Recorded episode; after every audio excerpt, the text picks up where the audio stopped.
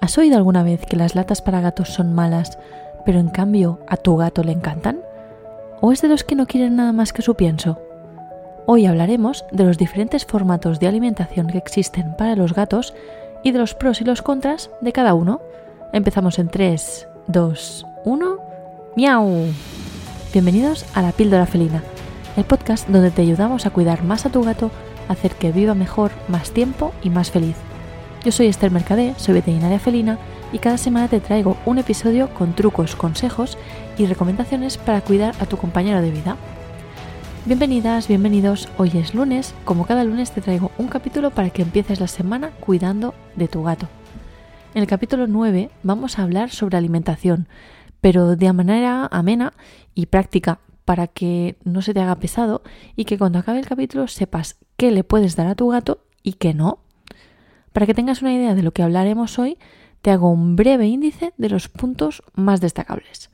Primero hablaremos del pienso, es decir, de la alimentación seca.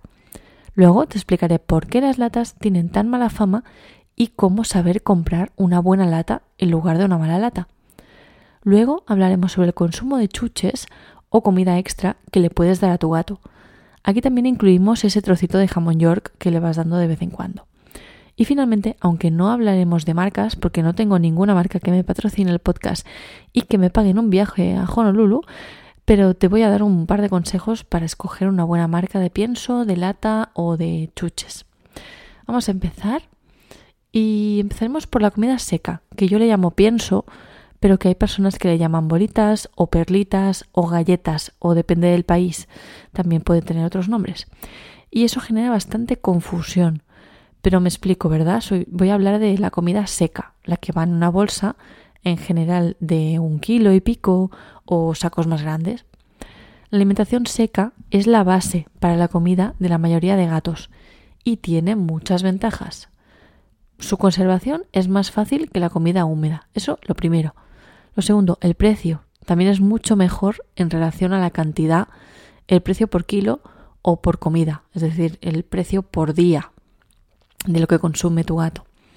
La mayoría de piensos, además, son completos. Están formulados para que si tu gato solo come eso durante un día, pues ya tenga los nutrientes necesarios. Pero tienen una serie de desventajas. Para empezar, tienen poca humedad. Solo tienen entre un 8 y un 10% de humedad. Y con eso el gato no tiene suficiente para vivir, con lo cual tiene que compensarlo bebiendo mucha agua. Lo que pasa es que hay gatos que si el plato de agua no está estupendamente cristalino y recién puesto y el agua está fresquita y no es agua de la lluvia, pues no se la quieren beber. O quizás ha caído un pelo en el bol o lo que sea, o no la quieren. O, eso, que, hay gatos que solo beben agua de la lluvia. Que yo lo entiendo, ¿eh? Hay gente que solo eh, le sienta bien una marca de agua en concreto. Pues bueno, pues a los gatos también, también tienen sus preferencias, es normal. Bueno, pues el problema es que si el pienso es demasiado seco y tu gato no lo compensa bebiendo suficiente cantidad de agua, pues tenemos un problema porque se deshidrata. O si tu gato tiene problemas urinarios, tiene que diluir más la orina. Y con el pienso es más difícil porque tiene poca agua. Uy, está pupusito aquí al lado. Igual lo oís por aquí pasar al lado del micro. Ah, no, ahí se va. bueno, otra desventaja del pienso es la poca saciedad que dan la mayoría de piensos. El gato se los come, como con mucha ansia, en un minuto, y aportan demasiadas calorías por lo poco satisfechos que se quedan. Es es como si comieran comida vacía a veces. La última desventaja es que hay gatos que no quieren comer pienso porque tienen dolor en la boca. Que esto lo hablamos en el capítulo 2, que comentamos sobre las limpiezas de boca y otros temas relacionados con los dientes. Bueno, pues puede ser que si tu gato tiene alguna de esas enfermedades que comentamos en el capítulo 2, no quiera comer el pienso porque le duele mucho al masticar. Entonces, como resumen, dar pienso es más cómodo y más barato, pero que la ración sea 100% de pienso no es recomendable. Y además no va bien para adelgazar ni para gatos con problemas urinarios o bucales. Seguramente conoces muchas marcas de pienso distintas. Después al final del podcast te explico cómo escoger la más adecuada para tu gato y qué cantidad hay que darle. Vamos a ver, vamos a hablar ahora em, de la comida húmeda, que igual que antes tiene muchos nombres y cada uno lo llama de, manera distinta. Pero lo puedes llamar em, latitas, lo puedes llamar bolsas. No sé, hay muchos formatos y hay muchos nombres que depende de la zona donde vivas, se llama de una manera u otra. Pero al final estamos hablando de, de algo blando, húmedo y así, algo tipo comida húmeda. Hay tres ventajas principales de este tipo de alimentación, te las, te las explico. La primera ventaja es que es más sabrosa. La mayoría de gatos se desviven por una latita, donde pones el pienso y la lata y normalmente van primero a la lata. La segunda ventaja es que tiene más agua. Normalmente entre un 70 y 80% de agua tiene una bolsita de estas. Vaya que parece casi casi el porcentaje de nuestro o, de un animal normal, de un pajarito o una salamandra o cualquier bicho que tu gato em, de manera normal cazaría. Con lo cual las latas se asemejan más a la comida natural que tu gato necesita. Esto es muy importante y veis que hablo mucho de la humedad y del agua en la comida y en general en los gatos hablaré mucho del agua porque los gatos son animales desérticos, son animales del desierto que tienen serias dificultades con la hidratación. Con lo cual, si no tienen una hidratación corporal adecuada, pueden venir problemas como las piedras en la vejiga, el estreñimiento y, más cosas. Seguro que en este podcast hablaremos muchas veces sobre el agua y la hidratación, ¿vale? Seguramente iréis viendo más adelante que vuelvo a este tema. Pero bueno, no este podcast hoy en concreto, sino en general el podcast La píldora felina. Pero volviendo al tema de las latas, que me lío, la ventaja de las latas es que tu gato, si solo come latas, es probable que prácticamente no beba agua, ni la necesite, porque estará ya suficientemente hidratado y tendrá menos problemas a nivel urinario y renal. La tercera ventaja es que las latas son más saciantes y tienen menos calorías en general. En general tienen menos calorías porque son casi todo agua y sacian más por la manera en la que los gatos se lo comen. Como se entretienen comiendo la lata y el volumen que ocupa la lata dentro del estómago les va mejor y es más saciante. No quiero entrar en, muchos temas concretos de dieta. Si queréis podemos hacer un capítulo entero sobre, sobre la dieta o sobre cómo adelgazar a tu gato, que es toda una ciencia y un misterio. O si queréis, me podéis conectar, eh, perdona, me podéis contactar eh, y, contarme vuestras experiencias poniendo, poniendo a dieta vuestro gato. Podemos hacer un capítulo sobre, sobre esto. me podéis escribir a popusito.cat barra contactar. Pero quedaros con que para adelgazar es más fácil adelgazar a tu gato a base de latas que a base de pienso. Pero claro, también tiene desventajas.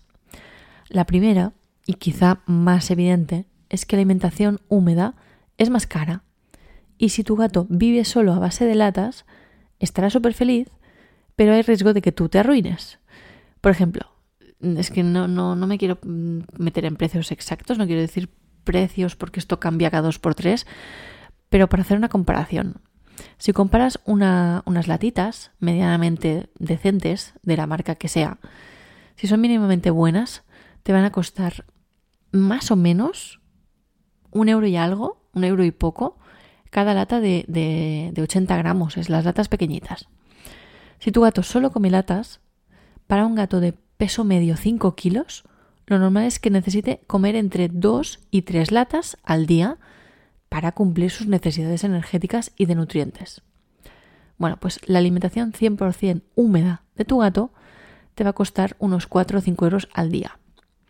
En cambio, si le das un pienso de calidad, que te va a costar unos 10-12 euros por kilo, por kilo, no por saco, por kilo, y a tu gato de 5 kilos le tocan unos 60 gramos aproximadamente al día, te sale a menos de un euro al día el pienso para tu gato. Una, aclaración, estos precios son de marcas de calidad que he mirado yo en la clínica, el precio. Eh, si te parece caro o barato no es relevante porque entiendo que en cada país es diferente y los que escucháis desde, desde Bolivia o Venezuela, que, que, sé que nos están empezando a escuchar desde otro lado del charco y es como súper alucinante, por cierto, por cierto, mil, mil gracias, porque para mí es como Es como increíble, mi objetivo era llegar a muchos gatos, pero no pensaba que llegara a gatos de tan lejos, pero es, es genial. Bueno, pues los precios serán obviamente otros. Pero el resumen es que la alimentación 100% húmeda te puede costar como cuatro veces más que la seca. Así, más o menos en general, ¿vale? La segunda, la, segunda gran desventaja es que es difícil encontrar latas, por un lado, de calidad y por otro, que sean completas, que no sean complementarias. Cuidado con esto. Completas, bien. Complementarias, mal. Completas, guay. Complementarias, mm, no guay. Me explico. Un pienso o una lata completa es aquella que te permite a, tu gato vivir solo con eso. Es decir, no solo con una lata al día, sino a base de latas. Si las latas son completas, tu gato puede comer solo latas y no le faltará nunca ninguna vitamina, ni minerales, ni nada. Si son complementarias, significará que son un complemento, que le faltará algo más para cubrir todos sus nutrientes.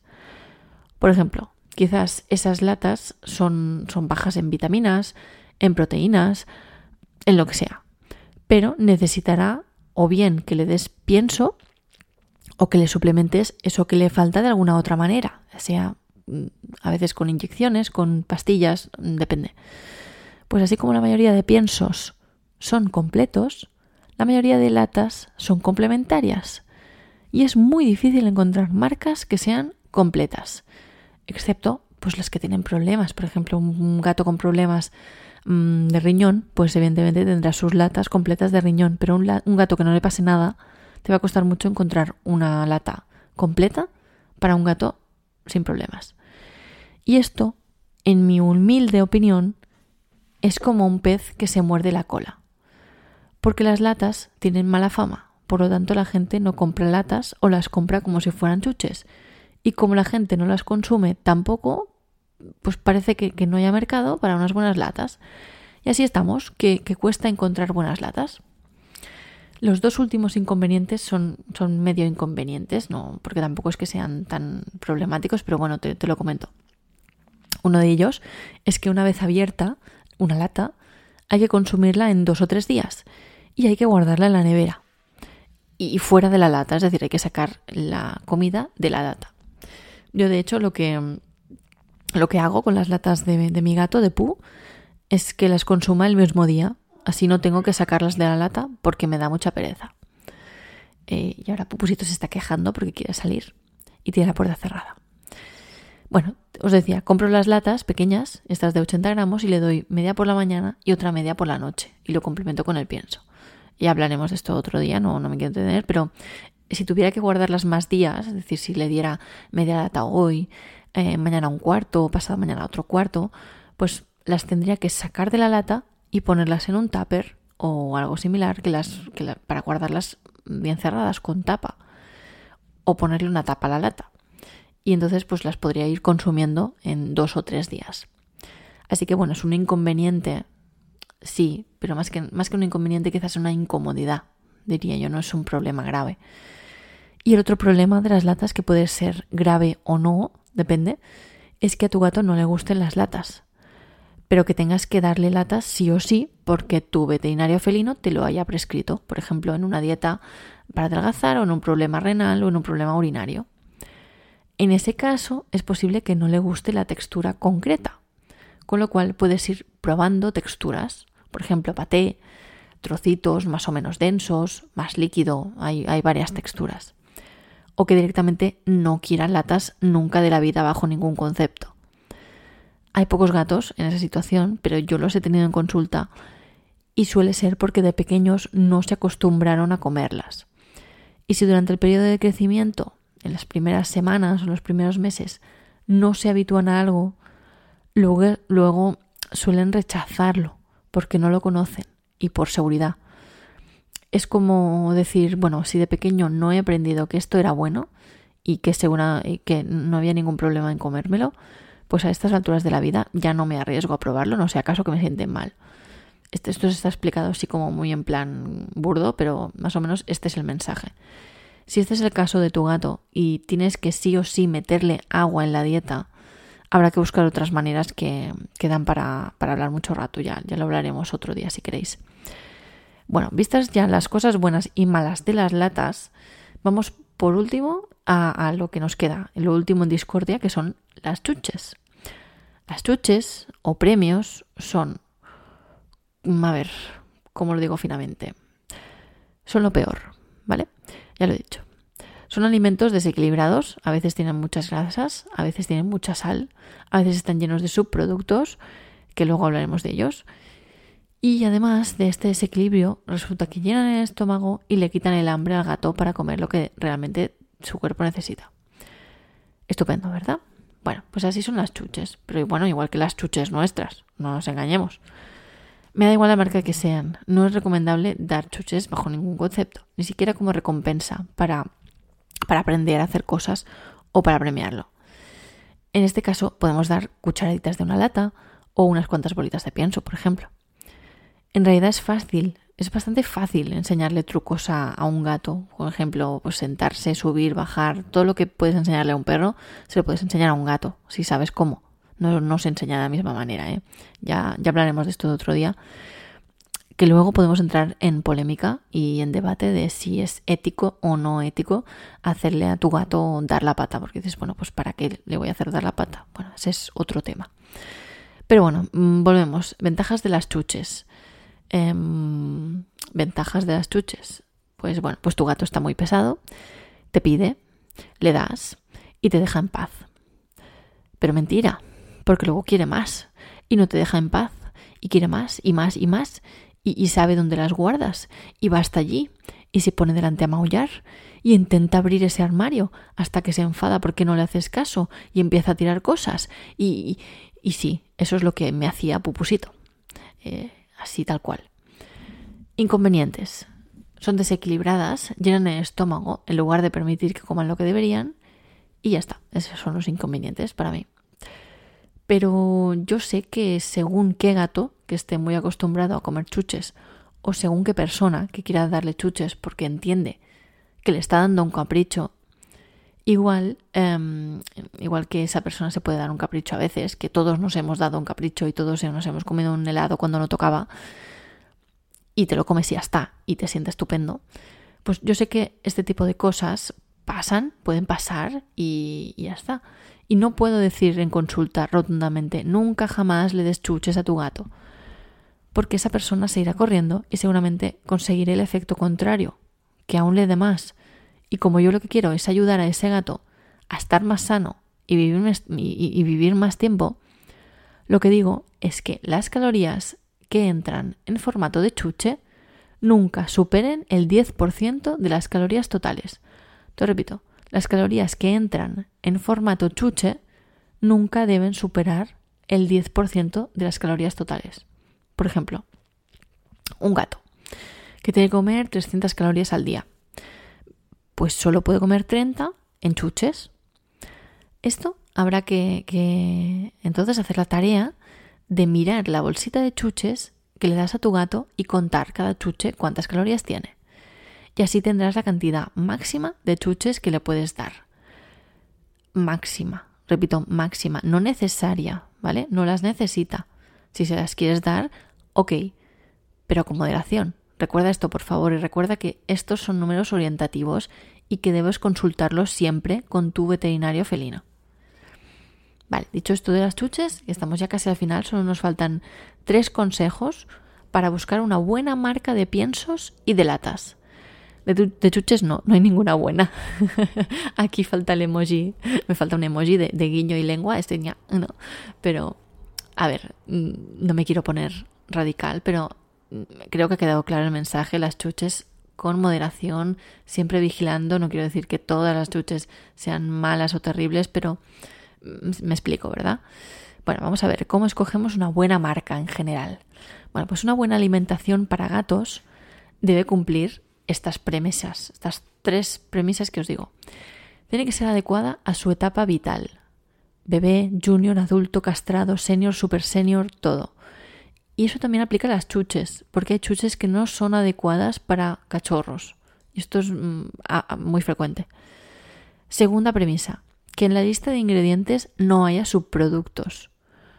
Os animo a encontrar una marca de chuches sin, sin subproductos. Es difícil, no la he encontrado yo. Si la encontráis, me la pasáis. unas chuches sin subproductos, ¿vale?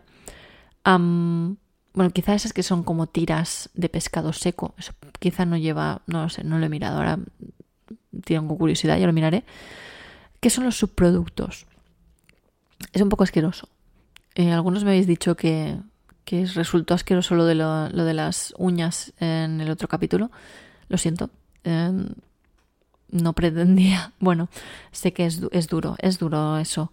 Entonces voy a intentar ser un poco menos eh, explícita con los subproductos. Los subproductos son todas esas partes de, un, de una comida. Me da igual si es un pollo o es una zanahoria. De cualquier comida que no sean en principio aptas para el consumo humano. Y voy a poner el ejemplo de la zanahoria porque es el quizá menos eh, explícito. Pues de una zanahoria las personas nos comemos eh, la zanahoria, la parte naranja, no nos comemos las hierbas en general. Eh, entonces, estas, las hierbas de fuera de, la zanahoria, lo que sale de la tierra, esto sería un subproducto. Y esto sí que sería apto para el consumo animal. Apto no significa bueno, porque normalmente esta parte de la zanahoria pues no es precisamente la, más rica en vitaminas. Es precisamente más la, zanahoria rica en carotenos, no, no las, las, las hojas. Entonces, eh, el la segunda premisa que os decía, la primera es que sea adecuado a su etapa vital la segunda es que no tenga subproductos, que no tenga estos ingredientes que en realidad están vacíos. Y el tercero es que el primer ingrediente de esta lista sea proteína de origen animal. Idealmente que ponga carne fresca, mucho mejor que proteína deshidratada. Pero a veces esto no es verdad y la etiqueta nos engaña y pone carne fresca y no, es, no tiene por qué ser mejor que una proteína deshidratada. Quédate con que al menos la lista no empiece con cereales o harina, que, no haya la, palabra cereales o la palabra harina de, como primera, como primer ingrediente. Con esto creo que ya tenemos bastante ganado. Seguro que me estoy dejando cosas, pero llevamos ya 22 minutos y, si queréis otro día puedo hablar más de alimentación porque da mucho de qué hablar si queréis. A veces la gente se aburre de hablar de la alimentación de su gato o no le prestan importancia en la elección del pienso, pero para mí es una parte súper crucial también de la prevención. Así que yo os puedo seguir hablando de esto, todo lo que queráis, o me podéis preguntar directamente en pusito.cat barra contactar si queréis. Para terminar ya, te voy a dar la que es la píldora felina de hoy. Y la píldora felina es, escoge una buena alimentación adecuada a la etapa de vida de tu gato, combina siempre pienso con comida húmeda y limita la entrada de chuches en un 10% de calorías del total que necesita tu gato. Con esta píldora de hoy evitarás que se engorde y que tenga problemas de salud. Y ahora sí, hemos terminado. Espero que te haya gustado el capítulo 9 del podcast La píldora felina y que te gusten mucho también los siguientes capítulos que iremos publicando. El lunes, otro capítulo más. Recuerda que haciendo me gusta, suscribiéndote, valorando con 5 estrellas en Spotify o dejando comentario en iVoox me estás ayudando a mí, me estás motivando más. Y además consigues que otras personas que tienen gatos también vean este podcast y también puedan ayudar a su gato. Así que indirectamente estás ayudando a un montón de gatos. Y eso es, es genial, yo creo que es estupendo. Gracias por ayudarme a ayudar más gatos, a, explicándole a otras personas pues que existe este podcast y que les puede ayudar. Un abrazo, un toquecito de nariz y nos vemos en el siguiente capítulo. Adiós.